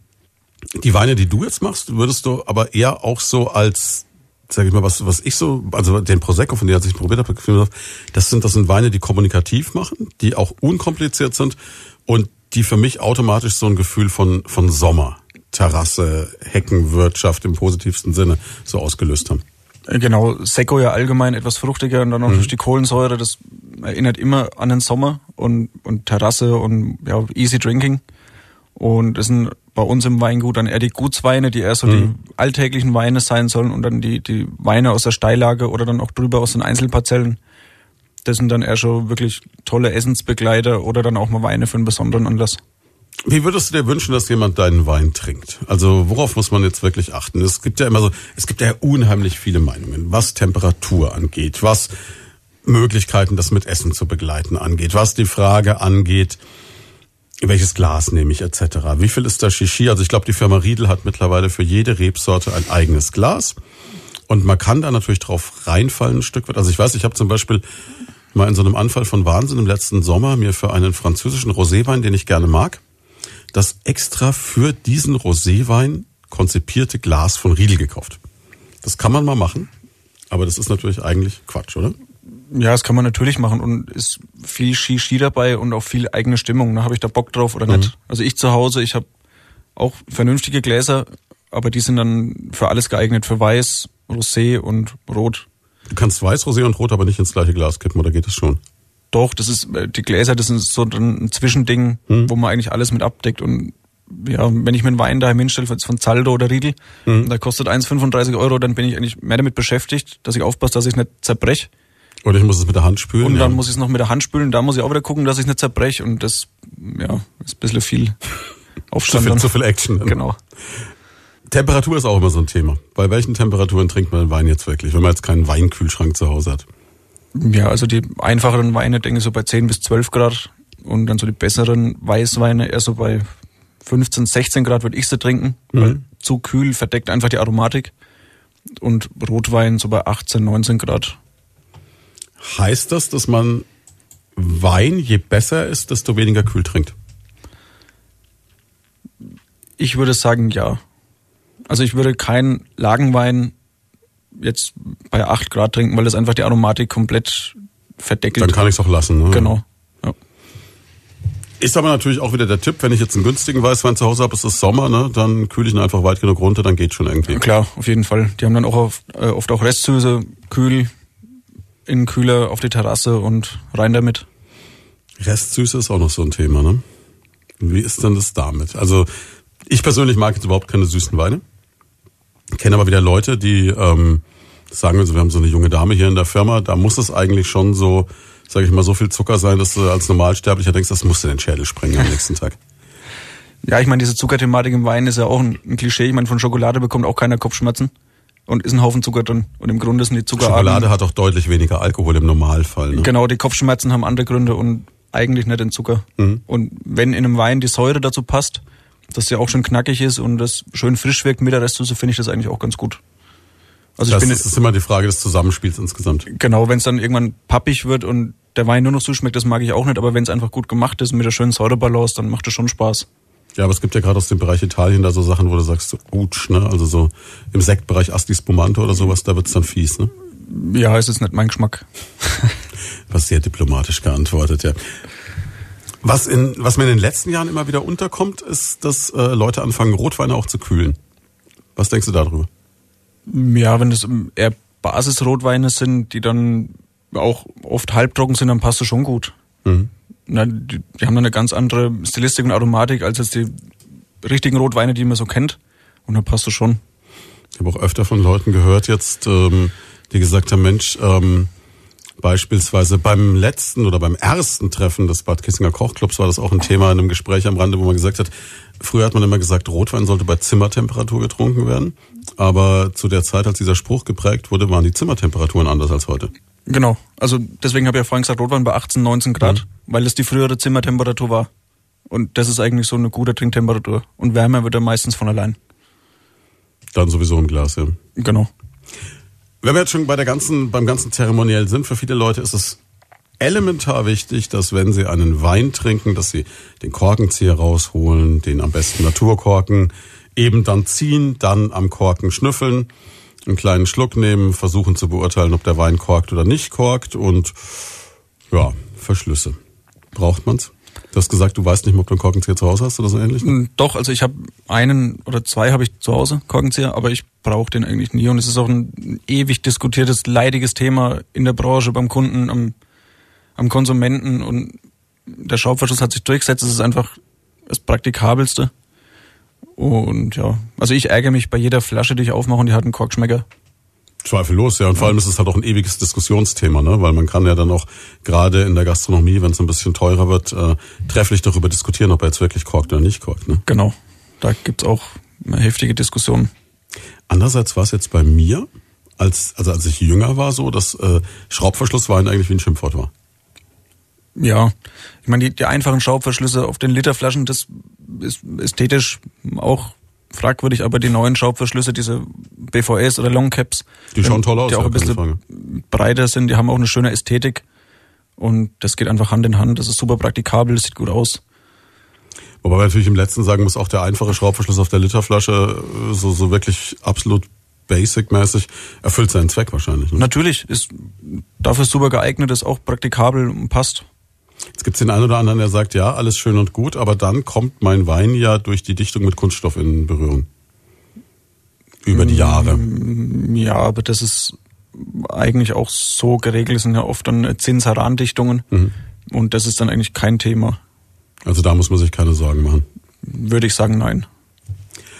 Jetzt gab's ja noch so ein paar Versuche, was man auch noch probiert hat. Also dass man zum Beispiel gesagt hat, Mensch, äh, ich nehme Glasstopfen oder ich nehme Presskorken oder ich nehme äh, eben dann gleich Kunststoffkorken, was man oft bei ausländischen günstigen Weinen hat, wo man dann halt so einen Gummipfropf rauszieht. Was denkst du über all diese Dinge? Also der Glasstopfen ästhetisch finde ich den gut, Mhm. aber halt kaum praktikabel, weil es ein unheimlicher Aufstand ist, auch was die ganze Maschinentechnik angeht, das überhaupt erst zu verschließen, dann ist er auch viel zu teuer. Und ich denke, über Presskorken oder Kunststoffkorken müssen wir uns nett unterhalten. Nett unterhalten. Okay. Ja, mir ist es aufgefallen mit dem Glasstopfen. Ich habe äh, irgendwann in meiner kindlichen Naivität gedacht, wie toll, und habe den Glasstopfen zu einer Flasche aufgehoben und gedacht, damit kannst du deine angebrochenen Weinflaschen verschließen. Ist ein völliger Trugschluss, weil da passt immer nur ein Stopfen auf eine Flasche. Genau, und auch ähm, die, ja, eben, das ist immer extra und die Glasflaschen dazu, die sind auch immer, das sind extra Flaschen für den mhm. Glasstopfen und damit wird es dann schon kompliziert. Sehr. Ganz anderes Thema, was viele Leute machen, wo viele Leute sagen, Mensch, das ist eigentlich praktisch und es ist total toll, wenn man nicht so eine ganze Flasche auf einmal trinken möchte. Bag-in-Box. Für euch ein Thema? Nein. Das war sehr deutlich. Ja. Ist oh. für uns kein Thema. Ich verbinde es immer mit irgendwelchen günstigen Sachen aus dem Süden. Hm? Und Im Wohnmobil, ne? Genau. Und jetzt fürs Thema Saft wieder was anderes, um Saft hm. haltbar zu machen, finde ich super. Also drei, fünf oder zehn Liter, wie auch immer. Aber im Bereich Wein habe ich da so meine Probleme damit. Rein emotionaler oder auch qualitativer Natur? Ja, also klar, emotional. Das, hm. Da stellen sich bei mir alle Haare, wenn ich das sehe. Das also wenn du irgendwo eingeladen bist und irgendjemand macht so den Karton auf und drückt dann so am Hähnchen, dann hoffe ich, dass ich da schon gar nicht eingeladen wäre. okay. Das war deutlich, ja. Aber es gibt jetzt auch so eine, so eine ganze Industrie mittlerweile, die auch ähm, ein bisschen davon lebt, Winzer nachzustellen. Also es gibt diese Weindepots, ne? Ich weiß nicht, ob wir den Namen nennen wollen. Chuck ist, glaube ich, so ein ja. Begriff, ne? Gibt es ja. in allen größeren Städten, wo du hingehen kannst, die große Chargen einkaufen, dich dann probieren lassen, dir so ein ähm, Wein- oder Winzergefühl vermitteln. Was denkst du darüber? Ist das interessant? Wäre das auch interessant, sowas als Vermarkter zu nutzen? Gut, ihr habt die Größe wahrscheinlich gar nicht, ne? Also, weil du das Beispiel bringst, mit denen hatten wir auch schon Kontakt, wir sind mhm. einfach zu klein. Mhm. Aber ich finde, ein guter Fachhandel mit einer guten Beratung ist spitze. Steht und fällt wahrscheinlich mit dem jeweiligen Depotinhaber, wie fit er ist dann auch wieder. Genau, ja. Das auf jeden Fall. Also wenn das irgendjemand ist, der einen Hobbyweinhandel macht, dann mhm. bringt das nichts. Aber wenn das jemand macht, der Ahnung hat und es professionell aufzieht, ist das schon gut. Also durchaus empfehlenswert auch. Ja. Wobei man da natürlich auch wieder bloß die Weine der größeren Produzenten kriegt, logischerweise. Weil die Kleinen mm. gar nicht die Masse streuen können. Meistens. Oder es ist halt wirklich ein Händler, der sagt, okay, den hat er dann fast exklusiv mhm. und ähm, nimmt den dann ab. Wie ist es dann für dich überhaupt mit, mit der Vermarktung? Bist du dann so, dass du sagst, okay, komm, ich äh, mache das wirklich nur selber über den Hof oder ich suche mir auch schon Partner? Wie, wie läuft das? Also über den Hof findet bei uns eigentlich so gut wie kein Verkauf statt. Das heißt, also, wenn ich nach Wirmstal fahre und sage, ich hätte gern, dann habe ich gelitten. Nee, schon, du, du bekommst dann was, aber wir haben keinen. Aber eher Hof. so widerwillig, so nimm halt nee, nee, mit. Das, aber wir, wir freuen uns auch, wenn jemand kommt, aber bei uns einfach der Tourismus findet einfach hm. nicht statt. Wir haben da wenig Laufkundschaft. Und Ihr seid kein Nordheim oder kein Sommerach oder sowas. Genau. Und hm. bei uns der überwiegende Vertrieb geht nach Norddeutschland. Wir haben da eben einen sehr guten Partner mit Konzept Riesling und dem hm. Nils Lackner. Das ist ein Sommelier und Weinhändler und der hat uns vor ein paar Jahren mal in die Hand genommen und mit dem arbeiten oder mit denen arbeiten wir sehr, sehr viel. Und also unser überwiegender Vertrieb geht in den Norden. Düsseldorf, Hamburg, Norderney, Sylt. Unglaublich. Jetzt, jetzt macht mal einer ein bisschen anderen Frankenwein und dann verkauft er dann die Muschelschubse. Ja. Heißt, ich kann dann irgendwo Sylt, Buhne 16, kann ich mir ein Six Prosecco reinhauen, wenn ich will. Äh, also aktuell Zu meinem ist es so, Schrimpsbrötchen. Aktuell geht's auf Sylt im Boss Store, also mhm. Klamottenlabel. Und ich bin demnächst auch wieder drei Tage dort, um Neukunden eventuell zu akquirieren am, am Söllringhof in Sylt. Auf Sylt gibt's Oh, das ist äh, eines der schönsten Hotels, das man in Deutschland kriegen kann. Genau, und da haben wir das Glück, dass die unseren Wein auch mögen. Und auf Norderney, äh, auf der Weißen Düne, die sind auch mhm. sehr von unserem Wein überzeugt. Da gibt's den und dann eben auch sehr stark im Düsseldorfer Raum. Am Karlsplatz hat Konzept Rissling einen sehr, sehr schönen ähm, Laden, wo es unsere Weine gibt und die uns dann auch im Vertrieb unterstützen. Ich versuche mir jetzt die ganze Zeit vorzustellen, wie du so im Hugo Boss Anzug die Kö entlang flanierst. Ne, ist eigentlich gar nicht so deine Baustelle, oder? Nee, gar nicht. Also ich gehe da wirklich auch so hin, wie ich bin. Hm? Wie ich jetzt hier stehe und ja, ich bin kein Anzugträger und mhm. die Leute, die, ich muss da authentisch sein, sonst passt es auch nicht, ne? Aber klar, diese ganze Stimmung, Sylt, See, kann ich mir vorstellen, dass das total gut dann wieder passt zu diesen fruchtigen, ja. weichen Weinen. Ne? Ja, also auch zu, gerade zu Fischgerichten und so, was halt in diesen Breiten sehr verbreitet passt, ist einfach immer wunderbar. oder allgemein die Nordic Cuisine passt da schon sehr, sehr gut. Das heißt auch weiter nach Norden noch, wenn es ja, jetzt wollen wir das erstmal weiter ausbauen in dem Bereich und mhm. dann gehen wir einfach da Schritt für Schritt und da war ja bis vor, ich glaube, zwei Jahren oder so, das beste Restaurant der Welt war ja auch irgendwie ganz im hohen Norden, das Noma, ne? Ja. Könnte der ja vielleicht auch noch den Hauswein irgendwann mal dazu. Wäre nicht so schlimm wahrscheinlich. Nee, ne? wir sind da offen für alles. Das denke ich mir.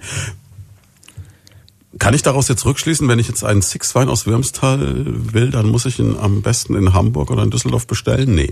Nee, nee, das geht dann auch schon bei uns. Mhm. Also ist kein Thema. Die Leute dürfen auch gerne vorbeikommen, möglichst vorher anrufen.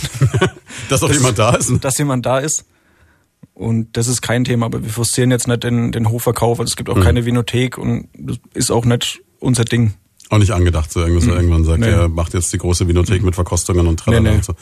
also du willst schon in jeder Form irgendwie eigene Wege gehen. das macht das, ja fast jeder mittlerweile, ne? Ja, einmal das, aber es muss auch realistisch sein, wenn bei uns das ganze Jahr laufen so wenig Leute irgendwie rum.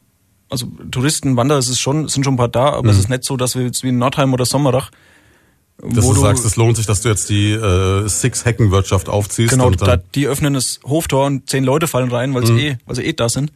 Das findet einfach bei uns nicht statt und ich bin da nicht bereit zu investieren in eine Sache, wo ich weiß, das macht keinen Sinn. Macht keinen Sinn. Und dann versuche ich lieber einen anderen Weg zu gehen. Wie macht ihr eure Produkte dann bekannt? Ich meine, Söllringhof und äh, die ganzen anderen Adressen, die du jetzt genannt hast, das sind ja wirklich so die, die Big Player eigentlich. Wie kommen die dann auf euch? Weil die werden ja wahrscheinlich auch nicht jetzt so aus dem Stand in Wermstal eingefallen sein. Nee, genau, das läuft alles im, über den Nils Lackner. Das mhm. ist ein, ein Sommelier und Weinhändler, der lebt auf Sylt.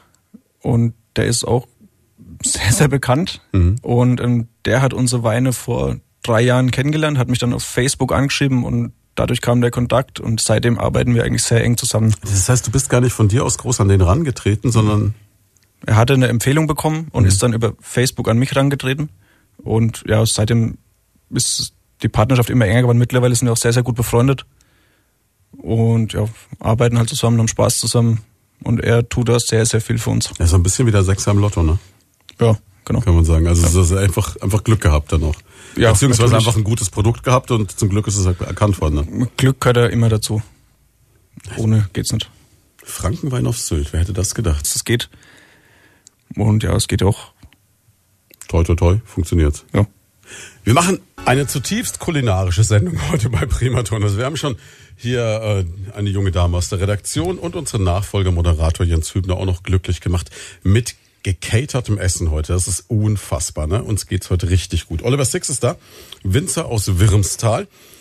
Und er hat natürlich auch Alkohol mitgebracht, aber wir haben jetzt aufgrund des Faschingssonntags und der kurzen Nächte einfach mal gesagt, okay, wir bleiben mal bei der Ansicht des Ganzen, aber den Prosecco kenne ich also schon super. Und du hast schon für die, die jetzt erst einschalten, eine ganz eigene Art Wein zu machen. Du sagst Low Tech und einfach eine, eine eigene Stilistik muss man sich auch erst mal trauen, dass man sagt, meine Güte, ähm, ganz Weinfranken geht ja durchaus in, gro in, großen Teilen in eine Richtung und dann zu sagen, nee, ich habe meinen eigenen Kopf als Jungwinzer, ist auch mutig. Ja, ja, ich habe auch da lange mit mir gehadert, aber irgendwo gab es keinen alternativen Weg, weil es sich auch einfach äh, richtig anfühlt, so wie ich es aktuell mache. Hm, na gut, wenn man selber davon überzeugt ist und der Erfolg gibt dir recht, haben Sie gerade eben schon gehört, also der ehemalige Chefsommelier des Sansibar hatte ich quasi entdeckt. Genau. Das ist so, so eine Glücksgeschichte. Ne? Und ja. seitdem gibt's also Six Weine auf Sylt. Ja. Six und Sylt passt auch irgendwie gut, ne? Passt sehr gut. Du könntest jetzt dann irgendwann noch den äh, Six Sylt Silvaner machen. Könnte ich machen. Bin, bin mir nicht sicher, wie, wie Rebstocke so auf Dünen wachsen, aber. Ja, ist eher schwierig. Also auf Sylt gibt's tatsächlich Reb Berg, also Rebgärten nennt sich's mhm. da, aber das ist dann auch eine, sehr frühreife Sorte mit Johanniter, nee, Solaris, glaube ich. Mhm. Und die machen da schon ihren eigenen Wein. Also wahrscheinlich genauso wie es äh, in Paris am Montmartre einen Weinberg gibt. Ich glaube, den einzigen in ganz Paris und die machen auch ein bisschen Wein. Es ist eher so eine Imagegeschichte dann, ne? Es ist auch eine Imagegeschichte, aber der Wein ist äh, durchaus gut. Okay. Also dann hat er dem Pariser was voraus. Ja. Garantiert. auf alle Fälle. Ja, vielleicht auch weniger Smog auf Sylt. Ja. Mag durchaus sein. Wer, also da muss ich dich wahrscheinlich auch nicht fragen, wo du gerne in Urlaub hinfährst, ne? Das dürfte Sylt sein. Ähm, ja, ich bin da relativ offen. Also die letzten Urlaube waren eher im asiatischen Bereich. wo ich auch ganz gern mal hingehe. Der Tatsache geschuldet, dass äh, schlicht und ergreifend ähm, du halt im Winter Zeit hast. Da ist es im Winter warm, genau. bei, Asias, bei Asien ein Favorite? Ich meine, viele Leute buchen jetzt gerade Urlaub, man kann mal so ein bisschen drüber reden, was so die, die beliebten Ziele sind. Hast du einen Tipp? Also ich bin ein großer Fan von Sri Lanka. Das Okay. war, da war ich jetzt auch schon zweimal. Das war unheimlich schön, tolle Menschen, tolles Land. Hat ich mir sehr, sehr viel Spaß gemacht. Ich habe einen ganz faszinierten Studiogast, äh, Umis Varan Aruna Girinathan, den ich an der Stelle auch gerne grüße. Äh, Herzchirurg in Bad Neustadt, ursprünglich aus Sri Lanka stammend. Ganz spannende Lebensgeschichte. Und der war jetzt oder ist vielleicht sogar noch dort. Ich habe auf Facebook ein paar Bilder gesehen. Und was ich da gesehen habe, was der gezeigt hat, das ist ein traumhaftes Land Ja, offensichtlich. unglaublich. Super. was ganz viele, glaube ich, zurzeit machen, ist dann Vietnam, weil es noch ein bisschen so, Vietnam und Laos ist ein bisschen bodenständiger. Ja. Wobei ich war da eher im, also nicht im touristischen Bereich Mhm. von Sri Lanka, sondern eher im Landesinneren. Und das ist auch super bodenständig und einfach toll. Also wirklich großartig. Das heißt, sowas wie Pattaya oder so wäre dann weniger dein Ding. ja, eher weniger. Also nicht so der Massentourismus dann schon Nee, also ich habe mich eben dadurch, dass ich das anders kennenlernen durfte, bin ich eigentlich da nicht so der Fan von. Bist du dann eher so der, der Rucksack-Traveler oder? Nee, eigentlich auch nicht. Also es, die Verbindung kommt daher, die Tante meiner Frau besitzt ein Haus auf Sri Lanka, mitten im Land und ja, dann liegt es halt einfach nahe, dass man da auch das Land Du kennenlernt. hast, du hast deinen Bekanntenkreis schon echt geschickt gewählt und deine Verwandtschaft. Ne? Also der, der Chef-Sommelier vom Sansibar, die Tante der Frau mit dem Haus auf Sri Lanka, äh, der Kumpel, der einen Kochclub in Bad Kissingen hat, der die Connection zum Radio macht und dir das Essen besorgt. Nicht schlecht. Alles Zufälle. aber, Glück gehabt. Läuft also, irgendwie. Also ich habe meine Frau tatsächlich kennengelernt, ohne dass ich wusste, das was ist das ich, Haus auf Sri was Lanka sich in der. Verwandtschaft abspielt, ja. Und du bist ja im Moment auch, ja, das haben wir noch gar nicht drüber gesprochen, beziehungsmäßig auch ganz schön im Stress, also im positiven Stress, weil Genau. zu äh, jungem Weingut auch noch junger Vater. Genau. Jetzt seit fünf Wochen habe ich einen wunderbaren Sohn, den Tim. Das heißt, die nächste Generation ist gesichert. Genau. Und natürlich auch meine wunderbare Frau, die Vanessa, die mir immer den Rücken frei hält und ja, Du hast vorhin gesagt, Vanessa ist auch die, die die Nachtschichten schiebt, weil äh, du darfst dann durchschlafen. genau, ja. Beste Ehefrau von allen, würde ich sagen, oder? Selbstverständlich. Und Tim äh, ist dann schon so, also merkt man schon, dass er so in Richtung Weinflasche krabbelt oder so? Nee, alles noch zu früh, ne? Nee, es hält sich noch in Grenzen. Also er ist grundsätzlich sehr aktiv, aber zur Weinflasche hat er jetzt noch nicht gegriffen. Wäre das dann aber schon so ein Traum? Wir haben das vorhin gesagt, ihr seid jetzt nicht äh, das seit fünf Generationen Familienunternehmen. Ihr seid eigentlich gerade dabei, eure eigene Tradition so ein bisschen zu erfinden, was ich mir wahnsinnig spannend vorstelle. Genau. Weil ähm, oft ist es ja so, dass du wirklich in so ein, auch in vielleicht im negativen Sinn so ein Korsett dann reingepresst wirst, Genau. wenn es dem einen Laden schon 100 Batschjahre gibt. Ja. Wäre dann jetzt so, vielleicht ein bisschen früh nach fünf Wochen, aber schon der Traum, dass du sagst, Tim wird irgendwann der Nächste? Also es wäre natürlich schon schön, wenn das weitergeht, aber ich mag den nirgendwo reindrücken. Also auf keinen Fall. Das, das muss eine freie Entscheidung sein und dann muss er irgendwann merken, okay, die Leidenschaft ist da und das Interesse ist da. Und ich, ich werde es natürlich ein bisschen in diese Richtung schieben, aber nie dann irgendwie da jetzt äh, dogmatisch sagen, das muss so sein. Das auf keinen Fall. Weil dafür gibt es einfach zu viele Negativbeispiele in Franken oder auch in anderen Branchen. Wo man sagt, die mussten halt und dann Genau. Dann wird sind man sie noch mit halbherzig dabei. genau, dann wird man irgendwas rein ge gequetscht und das passt einfach gar nicht. Wobei, wenn man dich so hört, und du hast ja selber am Anfang des Gesprächs gesagt, meine Güte, so richtig begeistert war ich in der Schulzeit auch nicht immer unbedingt davon, wenn die anderen ins Freibad gegangen sind oder zum Fußball und ich durfte halt wieder mal mit im Weinberg Abenteuer erleben. Trotzdem habe ich das Gefühl, dass du völlig begeistert bist von deinem Job und mit einem wahnsinnigen Idealismus dabei, oder? Genau, das hat sich irgendwann äh, sehr stark gedreht, als ich einfach gemerkt habe, wie wunderbar diese Branche eigentlich sein kann und was da alles äh, dahinter steht, welche tolle Menschen man dadurch auch kennenlernt und es macht einfach Spaß. Hat natürlich jeder Beruf auch seine Schattenzeiten, aber das, mein Gott, das ist so. Also im ersten Moment, wo du es jetzt vorhin geschildert hast, kontrolliertes Nichtstun im Keller sitzen, den Wein spontan vergären lassen und schauen, dass alles läuft und dann zwischendurch mal ein Kistchen nach Sylt fahren. Also die, es ist, klingt im ersten Moment reizvoll. Ja, das, da hört sich mal alles wunderbar an, aber es ist auch viele Arbeit, auch im Sommer in den Weinbergen. Es ist unglaublich heiß, gerade in den Steillagen. Das ist schon anstrengend und viel Arbeit. Und dieses kontrollierte Nichtstun heißt ja nicht, dass wir nichts machen. Wir müssen halt äh, andere Arbeitsprozesse machen oder auch denken und, und dann auch aushalten. Das ist trotzdem viel, viel Arbeit, ne? Und ich glaube, gerade das, was du gesagt hast, dieses Aushalten, das stelle ich mir kapital schwierig vor. Das war für mich auch immer die, die größte Hürde, dass ich, oder ist noch eine große Hürde, dass ich meinem eigenen Anspruch irgendwo dann auch gerecht werde und das mhm. auch so aushalte und durchziehe. Dass du sagst, jetzt lasse ich mal bewusst die Finger davon und, und probiere noch nicht noch irgendwas dran rumzubasteln oder so und vielleicht noch besser zu machen. Genau. Also es gibt den einen schönen alten Spruch von älteren Kellermeistern, der heißt, im, im richtigen Zeitpunkt das Falsche zu unterlassen. Und das finde ich eigentlich immer ganz gut. Das ist ein schlauer Satz, der gilt nicht nur für Keller, glaube ich. Genau. Den können Sie jetzt kurz setzen lassen und wir hören uns gleich wieder. Acht Minuten vor zwölf an diesem Sonntag hier bei Primaton mit Oliver Six, Winzer aus Wirmstal, der irgendwann im Lauf dieser letzten beiden Stunden mal gesagt hat, ah, so groß jetzt hier mit Medaillen und Verkostungen ist eigentlich gar nicht so meine Baustelle. Ich mache meinen eigenen Stiefel. Wenn man jetzt auf deine Homepage geht, nämlich auf six-wein.de, die Sie sich unbedingt mal anschauen sollten, die ist nämlich echt schick gemacht, dann sieht man aber dennoch zwei Logos unten. Und zwar einmal den Eichelmann 2017 und dann Weinbau Ethos mit Haltung. Also doch Medaillen? Nein, ähm, der Weinführer Eichelmann ist einfach ein deutschlandweiter Weinführer, der die Weine in unseren Augen relativ gut beschreibt, dann auch logischerweise Punkte vergibt. Aber uns geht's da eher um, um die Beschreibung, wie er den Betrieb beschreibt. Und das ist jetzt nicht, dass das wir dann auf den Punkten rumreiten, sondern mhm. wir finden die Beschreibungen eigentlich ganz gut. Also so die Alternative zu dem, was Robert Parker macht, den alle genau. kennen. Genau, genau. Der ja aber auch, äh, sage ich mal, eher so der, der Rotweinpapst dann wäre, ne? Genau, ja. Und das bedeutet, wenn man jetzt in den Eichelmann guckt, dann findet man euch da drin. Genau, wir stehen da auch seit, weiß gar nicht, seit drei oder vier Jahren sind wir da dabei.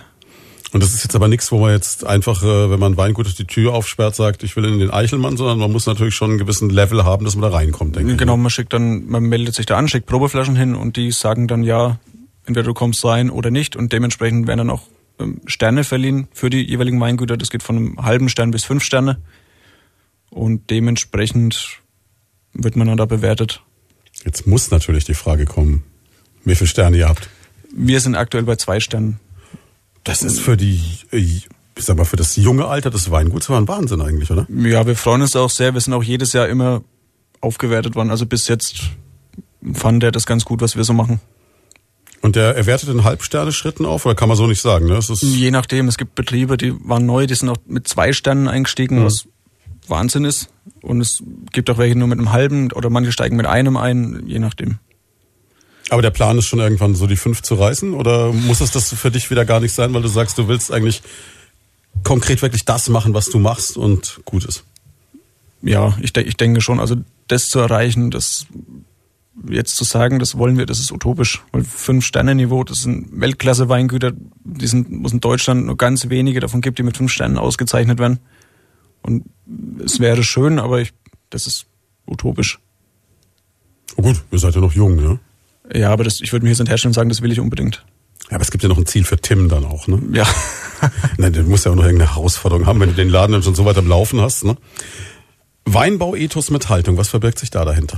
Genau, hinter Ethos verbirgt sich ein Zusammenschluss von 13 Jungwinzern über ganz Franken verteilt und mhm. die sich sehr kritisch mit dem Thema Weinbau auseinandersetzen, mit den Themen Nachhaltigkeit, Biodiversität, Steillagenpflege, soziale Aspekte und wir hinterfragen einfach die ganze Branche und versuchen da einfach das möglichst gut alles zu machen, möglichst nachhaltig und auch für nachfolgende Generationen diesen ganzen landwirtschaftlichen Bereich möglichst gut, so wie wir das bekommen haben, einfach zu übergeben, ohne da irgendwas kaputt zu machen. Das heißt, das geht dann los mit irgendwelchen Spritzmitteln, mit was weiß ich, genau. Verwendung von Kunststoff im Betrieb. Genau, wir haben uns das selber ein, ein Auflagen erarbeitet, wo es dann darum geht, auf Mineraldünger zu verzichten, auf Glyphosat zu verzichten, bestimmte Richtlinien im Weinberg, wie wir uns das vorstellen, wie das laufen soll und dann auch im Keller und auch im Bereich sozialer Aspekte. Also das ist sehr ja, umfassend, das mhm. Ganze. Das klingt aber auch so, als würdest du schon sagen, du hast gesagt von dieser Begriff Hipster, du magst ihn nicht, aber es ist schon auch so diese Welle zu sagen, okay, wir müssen anders sein, neu denken und auch durchaus diese Trends der Zeit. Also ich sag mal jetzt so, wenn ich jetzt diese ganze Ethos-Geschichte höre, kann ich mir vorstellen, der Veganer in der Region würde bei dir Wein kaufen, weil er weiß, du hast ein ähnliches Denken. Vielleicht, ja. Aber für uns ist es jetzt nicht irgendwie, wir springen da jetzt auf keine Welle auf, sondern mhm. es ist ja grundsätzlich so, dass, dass, wir uns alle Gedanken machen sollten, wie wir mit der Umwelt und mit der Natur umgehen. Es ist ja, mein, die besten Beispiele haben wir um, um uns rum, was aktuell passiert. Und ja, das betrifft uns alle in allen Bereichen und es hat nur logischerweise im Bereich Weinbau. Das heißt, im besten Sinne ein Bewusstsein haben, auch für das, was man tut und wie man lebt. Genau. Das betrifft ja alle Lebensbereiche. Ja klar, und für dich auch wichtig, weil ja. das ist immer wieder bei Tim, ne? Der ja. soll ja irgendwann ein Weingut übernehmen, in dem er nicht nur Cabernet Sauvignon machen kann. Genau. Du hast gesagt, wir müssen dir die letzten paar äh, Momente noch Zeit geben, weil du musst dich noch bei einer ganzen Latte von Leuten bedanken. Also leg los. Genau, ich möchte mich ähm, ganz herzlich bei unserem Weinbergs-Team bedanken, die jeden Irrsinn mitmachen, den wir so vorhaben. Dann einmal beim, bei meinem Papa und bei meinem Bruder, die auch jeden meinen Irrsinn mitmachen und mich ganz toll unterstützen. Dann einmal bei meinen ähm, Schwiegerleuten, der Anne und dem Siggi, die auch immer für uns da sind, wenn wir sie brauchen. Und natürlich zum Schluss bei meiner wunderbaren Frau Vanessa, die mir immer den Rücken frei hält und immer für mich da ist und die ich über alles liebe. Und natürlich auch äh, unseren kleinen Sohn Tim, der jetzt ähm, auch da ist. Und es ist einfach schön, dass, dass ich diese Personen alle in meinem Leben habe und dass es so ist, wie es ist. Besseres Schlusswort hätte es fast nicht mehr geben können. Wir sagen hier vom Radio aus auch nochmal Riesendank vor allem an Tim und Vanessa, dass sie uns den Papa geliehen haben. Und ich kann mir vorstellen, du bist viel unterwegs und Richtig. die zwei Stunden am Sonntag, das war echt nett, dass ihr da auf ihn verzichten konntet. Er kommt jetzt auch gleich wieder nach Hause, versprochen. Und ähm, Tim ist jetzt noch ein bisschen jung, um dieses Gespräch in, in voller Breite genießen zu können mit fünf Wochen. Aber es gibt einen Podcast, nicht nur für Tim, sondern auch für Sie. Ab morgen Mittag im Internet auf radioprimaton.de können Sie das komplette Gespräch über den Frankenwein, über das Weingut Six, über Weinbau mit Ethos und den Eichelmann und äh, über die Frage, welcher Verschluss ist der beste, welche Weinqualität ist die beste und warum sollte man auf Sylt unbedingt Six Wein trinken, wenn man sich schon mal hin verirrt oder auch auf der Köhe in Düsseldorf. All das erfahren Sie dann. Wir sagen auch nochmal an dieser Stelle vielen Dank an Günther und Conny, die sich echt in die Küche gestellt haben dafür, dass wir was zu futtern hatten während der Sendung. Es ist auch bis auf eine Tomate alles weg und die kriegen wir auch noch und das Volk. Ja, und äh, dann sage ich mal bis zum nächsten Sonntag. Genießen Sie den Fasching. Wenn Sie gar nicht wissen, was Sie jetzt tun sollen, ab nach Würzburg in der Sanderstraße mache ich jetzt Musik die nächsten zehn Stunden oder so, ne? Wird garantiert lustig.